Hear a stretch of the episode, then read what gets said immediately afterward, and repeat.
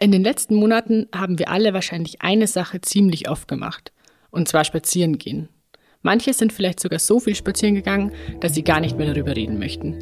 Wir fragen deshalb, warum nicht einfach mal das Upgrade ausprobieren, also wandern gehen bzw. Bergsteigen. Heute klären wir die Frage, wie das Ganze nachhaltig funktioniert und ob man dafür überhaupt eine Ausrüstung braucht oder einfach drauf losmarschieren kann. Der Utopia Podcast. Einfach nachhaltig leben. Hi, ich bin Lena und heute sprechen meine Kollegin Kathi und ich über die Do's und Don'ts beim Wandern. Ich weiß nicht, wie es euch geht, aber als kleines Kind fand ich die Bergtouren mit meiner Family richtig schön und wir waren auch echt oft unterwegs. Als Teenager dann war ich ehrlich gesagt eher faul und fand super langweilig, mit meinen Eltern in die Berge zu fahren und bin lieber daheim geblieben. Mittlerweile kann ich mir aber echt fast nichts mehr Schöneres vorstellen und bin eigentlich jedes Wochenende unterwegs. Wie ist es denn bei dir, Kathi? Und hi erstmal. Hallo Lena. Tja, ähm, ich fürchte, ich war nicht ganz so das Musterkind und habe ziemlich gequengelt, meine armen Eltern, ähm, wann immer wir Ausflüge in die Natur gemacht haben. Aber das hat sich im Erwachsenenalter zum Glück komplett geändert. Also ich bin inzwischen total gerne mit meinem Freund draußen unterwegs und ähm, wir sind auch oft wandern, wobei ich zugeben muss, dass ich lieber in die Weite wandere als in die Höhe. Mhm. und ähm, generell sind wir auch eher auf den einfacheren Strecken in Anführungszeichen unterwegs was hier im Alpenvorland um München zum Glück kein Problem ist. Da gibt es mehr als genug davon und es wird auch so schnell nicht langweilig. Absolut. genau. Ähm, die schöne Natur, die fasziniert natürlich nicht nur mich, sondern auch viele andere von euch. Und ähm, wer gerne längere Touren macht, der würde vielleicht auch gleich gerne in der freien Natur übernachten. Deshalb haben wir uns für diese Folge auch schlau gemacht, ob das abseits von Campingplätzen in Deutschland überhaupt erlaubt ist. Die Antwort auf die Frage, die gibt es dann am Ende der Folge. Aber jetzt erst noch kurz Werbung. Wir wollen ja alle gerne nachhaltiger leben. Aber wer weiß schon genau, welche Möglichkeiten wir im Alltag eigentlich haben? Der Umgang mit Nachhaltigkeit stellt uns oft vor mehr Herausforderungen, als uns lieb ist. Vor allem, wenn wir nicht direkt unser gesamtes Leben umkrempeln wollen. Genau hier setzt die App Earnest an. Earnest hilft euch nämlich dabei, für euch passende Maßnahmen zu finden, motiviert euch und hält euch beim Thema Nachhaltigkeit auf dem Laufenden. Die Verbrauchsanalysen, Tipps und Challenges stehen für weniger Verbrauch, weniger Abfall und für mehr Respekt für die Natur. Und das Beste ist, mit euren gesammelten Prämienpunkten könnt ihr aktiv mithelfen, indem ihr Bäume pflanzen oder Geisternetze aus dem Meer fischen lasst. Packt's einfach mal an mit Ernest, jetzt kostenlos im App Store. Mit dem Code Plastikfrei könnt ihr dann direkt losstarten und die Plastikprämie einlösen.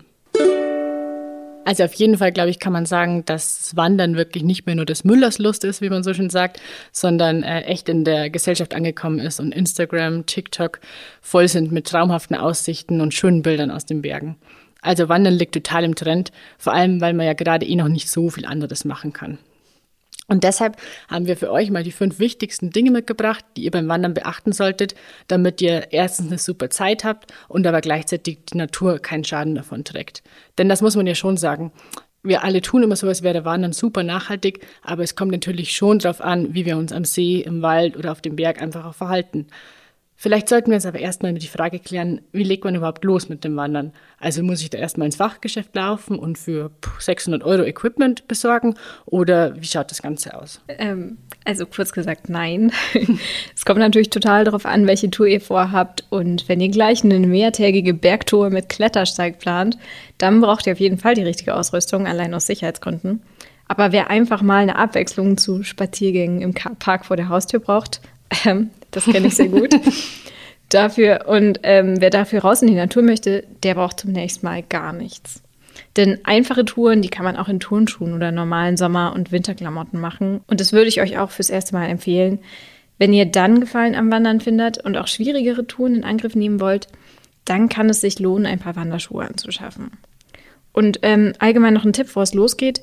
Wenn ihr noch nie wandern wart, dann sucht euch erstmal eine kleine Strecke raus, die ihr easy bewältigen könnt. Sowas wie ein Spaziergang ein, zwei Stunden durch die Natur. Man sollte auch sich auf keinen Fall überschätzen und direkt, keine Ahnung, den Jakobsweg machen. ähm, und wenn man dann Gefallen dran findet, dann kann man sich ein ordentliches Paar Wanderschuhe kaufen und mal eine größere Tour in Angriff nehmen. Und dafür haben wir euch dann gleich unsere Top 5 Wandertipps mitgebracht. Cool. Ja, noch eine Anmerkung zu den Schuhen. Also gutes Schuhwerk ist schon echt wichtig und sobald ihr euch wirklich in den Bergen aufhaltet, solltet ihr jetzt keine Hänge in Sneakern oder Turnschuhen oder auch Sandalen hochklettern. Das klingt vielleicht selbsterklärend, aber ich habe auch diesen Winter erst wieder Leute beobachtet, die in Turnschuhen einen schneebedeckten Berghang rauf und vor allem halt wieder runter wollten. Und das ist einfach gefährlich und muss ja wirklich nicht sein. Absolut, auf jeden Fall. Ja. Jetzt aber zu unseren nachhaltigen Tipps. Der erste Tipp betrifft noch gar nicht die Wanderung selbst, sondern den Weg dorthin. Der sollte nämlich möglichst umweltverträglich zurückgelegt werden. Denn egal wie sauber und rücksichtsvoll ihr euch auf dem Berg oder im Naturschutzgebiet selbst verhaltet, wenn ihr extra in den Himalaya geflogen seid, um dort ein paar Tage zu wandern, geht das natürlich trotzdem zu Lasten des Klimas. Deswegen ist die beste Option immer mit der Bahn oder per Bus anreisen oder wenn ihr mit dem Auto fahrt, zumindest eine Fahrgemeinschaft bilden, dass halt nicht jeder jetzt echt mit dem eigenen Wagen dahin fährt. Vom Fliegen würden wir eher abraten. Richtig cool finden wir aber das Format Bike and Hike. Das ist ein Trend, der zum Beispiel so in langgezogenen Alpentälern oder in Schluchten wie etwa im Allgäu sinnvoll ist. Da fährt man dann nämlich so weit es die Wege zulassen ins Tal mit dem Rad hinein und geht dann die schmaleren Pfade zu Fuß weiter. Und so kommt man echt super nachhaltig richtig rum. Ja, klingt nach einer guten Idee. Ähm, jetzt kommen wir nochmal zur Kleidung, denn damit hat unser zweiter Tipp zu tun. Wir haben es ja eingangs schon erwähnt, wer einfache Touren macht oder selten wandert, der braucht eigentlich keine besondere Ausrüstung. Wir würden also empfehlen, testet erstmal, ob Wandern etwas für euch ist, bevor ihr euch mit Outdoor-Bedarf von Kopf bis Fuß eindeckt. Das wäre nämlich echt schade, wenn die Schuhe und das ganze Equipment dann einfach im Schrank rumstehen. Ähm, die Werbung suggeriert uns da ja was ganz anderes. Und ähm, Marken wie Patagonia sind ja inzwischen auch unter Nicht-BergsteigerInnen ziemlich beliebt. Und wenn man mal so auf Instagram rumscrollt oder eben selbst in der Natur unterwegs ist, dann sieht man schon öfter Leute, die, wie ich jetzt meine, eindeutig überausgerüstet sind. Ja, ich, ich weiß, was du meinst. ja. Ähm, also meine Meinung, das muss nicht sein. Denn wenn ihr nur ab und an mal einen Wandertrip machen wollt, dann ergibt es keinen Sinn, da jetzt ordentlich Geld reinzubuttern in das ganze Zeug. Wen aber das Wanderfieber gepackt hat, der sollte auf jeden Fall in zwei Dinge investieren. Das erste wäre ein paar gute Wanderschuhe, über die haben wir eingangs schon geredet. Also die bringen wirklich viel, wie schon erwähnt, weil die Profil haben und man damit nicht so schnell umknickt. Und eigentlich halten sie ewig. Also ich habe meine zum Beispiel schon fast zehn Jahre und ähm, da ist überhaupt nichts kaputt. Die kann ich noch weitere zehn Jahre verwenden. Ähm, es gibt Wanderschuhe übrigens auch in vegan. Wir verlinken euch dazu einen Artikel mit entsprechenden Herstellern. Und ähm, wenn ihr könnt, dann überlegt gerne, ob ihr die Schuhe vielleicht gebraucht kaufen wollt, denn ähm, dann gibt es nochmal einen Vorteil. Die sind schon eingelaufen. Manchmal holt man sich nämlich ganz schöne Blasen auf dem ersten Trip. Ja, das kann ich leider bestätigen. Ich habe mir jetzt im Frühjahr nach, ich glaube auch so zehn Jahren, meine neue ähm, Bergschuhe gekauft und ich bin leider immer noch am Einlaufen. Aber es wird. Das zweite, was ihr überlegen könnt, euch anzuschaffen, wäre ein ordentlicher Wanderrucksack, der einfach viele Taschen hat, damit ihr schnell an alles hinkommt. Aber da reicht zur Not natürlich erstmal auch ein ganz normaler Rucksack. Die Frage, ob man nicht lieber auch Gebrauch kaufen kann, äh, könnt ihr euch natürlich bei allen Wandersachen und natürlich auch so bei allen Klamotten stellen. Aber das predigen wir hier im Podcast ja auch schon länger. Noch günstiger als Gebrauch kaufen ist übrigens, sich die Sachen von Freundinnen oder Freunden zu leihen. Ich finde es schon immer witzig, dass heutzutage zum Beispiel eigentlich fast jeder irgendwie ein eigenes Zelt im Keller stehen hat, obwohl man das meistens dann genau nur auf einem Festival im Sommer braucht und das man ja auch super gut teilen könnte. Und so ist es eben auch mit Wandersachen. Absolut, stimme ich dir zu. Ähm, noch ein Punkt, was Outdoorjacken angeht. Überlegt euch da gut, ob ihr die drei Lagen Membranjacke mit einer Wassersäule bis 40.000 Millimeter wirklich unbedingt braucht. Denn hinter diesen ganzen Hightech-Stoffen, da steckt einfach oft eine Menge Chemie. ExtrembergsteigerInnen, die mögen ja auf diese Funktion angewiesen sein, aber wir GelegenheitswanderInnen sind das nicht. Zum Glück gibt es ja inzwischen auch Regen- und Outdoorjacken aus nachhaltigeren Stoffen, zum Beispiel aus Biobaumwolle mit einer Wachsimprägnierung. Den Artikel zum Thema, den haben wir euch auch in den Show Notes verlinkt. Ja, das Wichtigste ist auch einfach, dass die Sachen wirklich bequem sind und ihr euch mehrere Stunden gut daran bewegen könnt. Und wenn das Material dann schnell trocknet, ist es natürlich umso besser. So, jetzt sagen wir mal, wir sind am Wanderpfad angekommen, wir sind hingeradelt oder mit der Bahn gefahren und wir haben auch noch die richtigen Klamotten an. Dann kann sie jetzt auch schon losgehen und hier kommt deshalb unser dritter Tipp, den wir alle kennen und der sehr wichtig ist. Achtet auf die Umwelt. Wer wandern will, die Natur erleben, das ist klar. Aber geschützte Räume für heimische Tierarten müssen natürlich tabu bleiben. Wenn ihr dann in Alpen aktiv unterwegs seid, könnt ihr mal die App vom Deutschen Alpenverein checken. Die sagt euch nämlich genau, wer gerade wo brütet und unterwegs ist und warum er da dann gerade nicht wandern sollte. Gerade im Winter sollten wir Wildtiere nicht stören, denn die brauchen da wirklich alle ihre Energiereserven. Deshalb sollten wir Lärm vermeiden, die Hunde immer anleihen und vor allem halt immer auf den Wegen bleiben. Absolut, ein sehr wichtiger Punkt. Ähm, ich sehe zum Beispiel auch häufig Leute, die für Fotos auf irgendwelche Bäume klettern oder halt sich direkt vor den Abhängen hm. platzieren, was dann vielleicht ein cooles Foto bringt, aber ähm, das ist komplett unnötig und dazu gefährlich. Außerdem, die Musikbox, meiner Meinung nach, muss auch nicht unbedingt immer überall laufen. Ähm, die könnt ihr auch einfach daheim lassen und ihr seid ja schließlich da, um die Natur wahrzunehmen. Es gibt auch Leute, die gerne mal irgendwo im Wald grillen würden. Das ist natürlich auch tabu. Ähm, und das geht nur an speziell dafür vorgesehenen Stellen, an irgendwelchen Campingplätzen zum Beispiel. In der Regel solltet ihr es aber lassen, genauso wie jede Art von offenem Feuer aus offensichtlichen Gründen. Ja, ist einfach zu gefährlich. Einfach lassen. Genau. Tipp Nummer vier. Schützt euch und eure Mitmenschen. Denn wo wir in Scharen einfallen, da nerven wir uns natürlich auch gegenseitig. Ich meine, wir haben ja alle gesehen, wie Corona in Ischgl explodiert ist. Ähm, das ist vielleicht ein Extrembeispiel, aber es gibt einfach sehr viele Wandergebiete, die komplett überlaufen sind. Stichwort Jakobsweg. Deshalb unser Tipp, ähm, sucht euch doch auch mal Regionen aus, die nicht komplett im Fokus der Reiseindustrie stehen. Also zum nachhaltigen Wandern mal nicht in die Alpen, sondern vielleicht mal in die Schwäbische Alb oder auf den wunderschönen Hunsrück. Gute Tipps, ja. Falls ihr übrigens mal wirklich was über die Natur lernen wollt, könnt ihr auch geführte Touren buchen. Da kriegt man richtig spannende Infos über die Umwelt. Und Einheimische kennen natürlich auch die entlegensten Orten und die besten Aussichten. Und erfahrene Führer können uns vielleicht sogar noch das ein oder andere Tier zeigen, ohne es zu stören. Ja, würde ich auch ganz gerne mal ausprobieren. Unser fünfter Tipp, nehmt euren Müll wieder mit. Und das gilt jetzt nicht nur für Plastikmüll, sondern auch für vermeintlichen Bioabfall oder natürliches wie Bananenschalen. Denn die exotischen Früchte verrotten zwar, aber in unseren Wäldern halt viel langsamer und für unsere Wildtiere sind die auch nicht wirklich geeignet. Was ihr dagegen nicht wieder mit nach Hause nehmen solltet, sind die Dinge, die ihr in der Natur findet. Und das ist ja aber auch gar kein Problem, man kann ja von einer schönen Blume oder von einer schönen Blumenwiese auch einfach ein Foto machen. Genau. Als Snacks für den Wandertrip empfiehlt sich übrigens frisches und selbstgemachtes, also Obst, Gemüse, Brote oder Müsliriegel. Und äh, für eigene Müsliriegel haben wir natürlich auch ein super Rezept auf utopia.de. Den Link gibt es in der Podcast-Beschreibung. Und was ganz wichtig ist, wer wandert, der braucht natürlich auch ausreichend zu trinken. Eine wiederbefüllbare Trinkflasche ist natürlich besser als Plastikeinwegflaschen. Und ähm, ich persönlich bin mit meinem Modell aus Edelstahl sehr zufrieden. Das ist auch bei jeder Wanderung dabei. Und im Winter kann man natürlich auch Tee in der Thermoskanne mitnehmen. Ja, auf jeden Fall. Ein warmer Tee aus der Kanne ist gerade oben am Berggipfel echt wichtig. Und auch jetzt im Frühling kann es ja da schon mal noch echt kühl sein. Also ich habe eigentlich immer bis in den Sommer hinein dann echt meine Thermoskanne mit Tee dabei. So, alles klar. Jetzt wissen wir, wie wir wandern sollten, aber ja noch gar nicht, wo genau man eigentlich wandern kann. Deshalb haben wir jetzt mal noch ein paar Inspirationen für euch mitgebracht. Der absolute Klassiker ist natürlich die Bergwanderung, die ich jetzt auch schon ein paar Mal angesprochen habe. Da sollte man entweder gut in Form sein oder sich nur eine kleine Strecke vornehmen, wie es die Katja auch vorher schon gesagt hat. Lieber klein starten und sich nicht überschätzen. Deswegen ist es immer gut, sich da vorher auch anzuschauen, wie schwer die einzelnen Touren sind. Das geht mittlerweile echt im Internet auf Wanderkarten oder bei Wander-Apps, Wander wie zum Beispiel Komoot ist da echt super oder Höhenrausch richtig gut. Da kann man genau sehen, wie lange die Aufstiegszeit ist, wie viele Höhenmeter man zurücklegen muss und wie viel Zeit man einplanen sollte. Das finde ich echt cool. Genau, und meist ist da auch noch so ein Ranking dabei von einfach bis schwer, an ja, dem stimmt. man sich ganz gut orientieren mhm. kann. Genau. Wer schon ein bisschen fortgeschrittener ist, der kann mal einen Fernwanderweg probieren.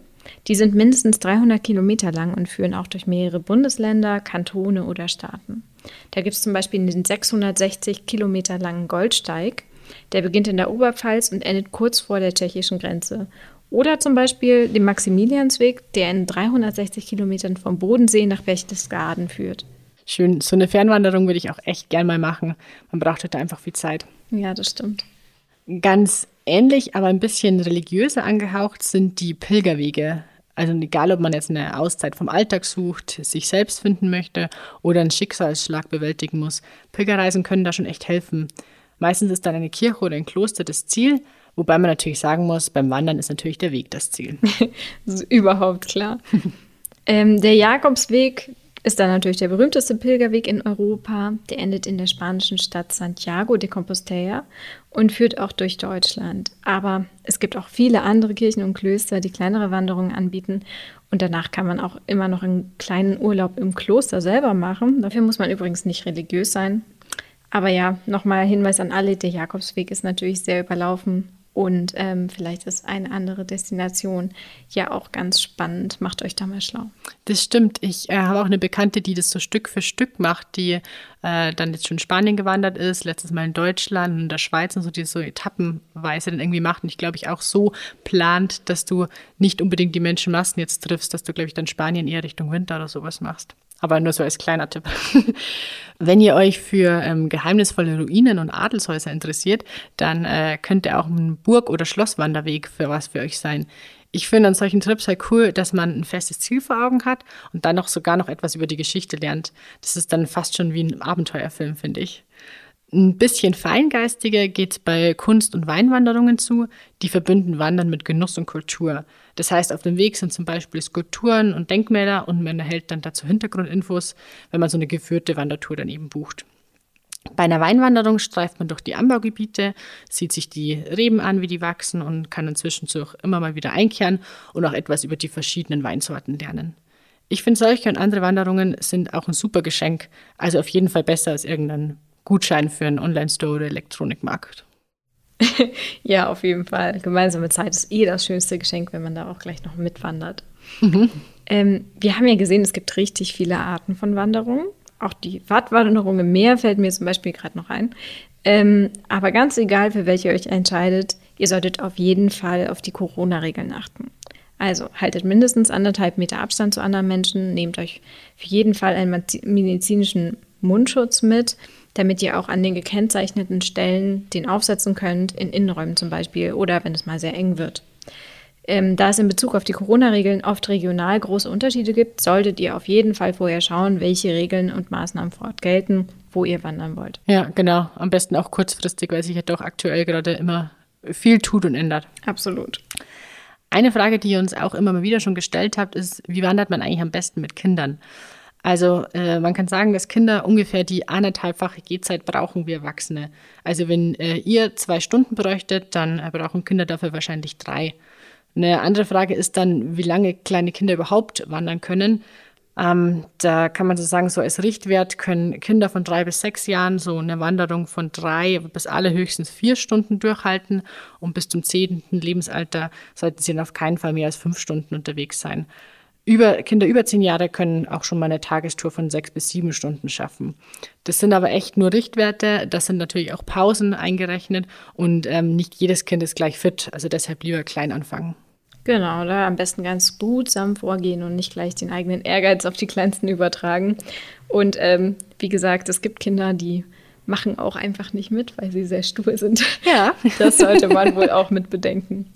Ähm, auf jeden Fall kann man mit Kindern wandern gehen. Also das ist kein Problem. Allerdings muss man flexibel sein. Es kann immer sein, dass man, dass mal was ist und man einen anderen Weg einschlagen muss oder umdrehen muss. Richtig cool sind Wanderungen für Kinder, wenn es spannende Zwischenziele gibt, also zum Beispiel Spielplätze oder eine Höhle. Da kann man die Kleinen dann vielleicht noch eher motivieren. Und ähm, Sonst muss man gar nicht so viel beachten. Also wichtig wäre halt noch Wechselsachen, eine Jacke, ein Pulli, Sonnencreme und Mützen dabei zu haben. Das ist aber auch für Erwachsene wichtig. Immer an die Sonnencreme denken. Und ähm, natürlich auch Pflaster oder Erste-Hilfe-Materialien wie Wundsalbe, falls sich die Kleinen doch mal einen Kranzer zuziehen. Genau, aber wie gesagt, Wechselklamotten, Sonnenschutz und ab jetzt im Frühjahr auch eine Kopfbedeckung und genug zu trinken solltet ihr ohnehin immer in eurem Rucksack dabei haben. Absolut. So, und wer jetzt Lust bekommen hat, der kann sich Rucksack und Trinkflasche schnappen und ab auf den nächsten Berg. Aber eine Frage müssen wir ja noch klären, Lena. Ist Wildcampen in Deutschland nun erlaubt oder nicht? Ja, genau, die Frage steht noch aus. Also Wildcampen in Deutschland ist rechtlich gesehen eine Grauzone. Denn eigentlich ist wildes Campen nicht erlaubt, aber im Einzelnen sind die Regeln da Ländersache. Ähm, das heißt, einfach mal auf der Seite von eurem Bundesland dann mal nachschauen zur Sicherheit. Wir raten aber der Natur zuliebe einfach generell davon ab. Noch dazu, weil das Ganze im Zweifel echt teuer werden kann. Wer zum Beispiel unerlaubt im Nationalpark übernachtet, denn da ist es immer verboten, dem drohen Geldstrafen von bis zu 1500 Euro. Also wer jetzt aber sagt, ich möchte unbedingt in der Natur übernachten und ähm, würde mich auch entsprechend respektvoll verhalten, ähm, der kann das ganz legal tun. Zum Beispiel auf einem Trekkingplatz. Das ist ein Zeltplatz mit sehr wenig Komfort, dafür aber oft mitten in der Natur. Außerdem gibt es sogenannte Road Surfer Spots, die Privatleute zum Zelten zur Verfügung stellen. Beide Angebote kosten einen kleinen Beitrag und man sollte sich vorher anmelden. Es gibt noch zahlreiche weitere Möglichkeiten. Macht euch vor eurem nächsten Ausflug einfach mal schlau. Ja, das sind echt nochmal coole Tipps. Und das war's dann auch schon wieder mit dieser Folge. Schreibt uns gerne, wenn ihr noch weitere Wandertipps habt. Ansonsten irgendwie Themenvorschläge, Feedback, Fragen. Immer an redaktion.utopia.de betreff Podcast. Wir freuen uns über euer Feedback und eure Themenvorschläge. Dann macht's gut und bis nächste Woche. Bis dann. Der Utopia Podcast. Einfach nachhaltig leben.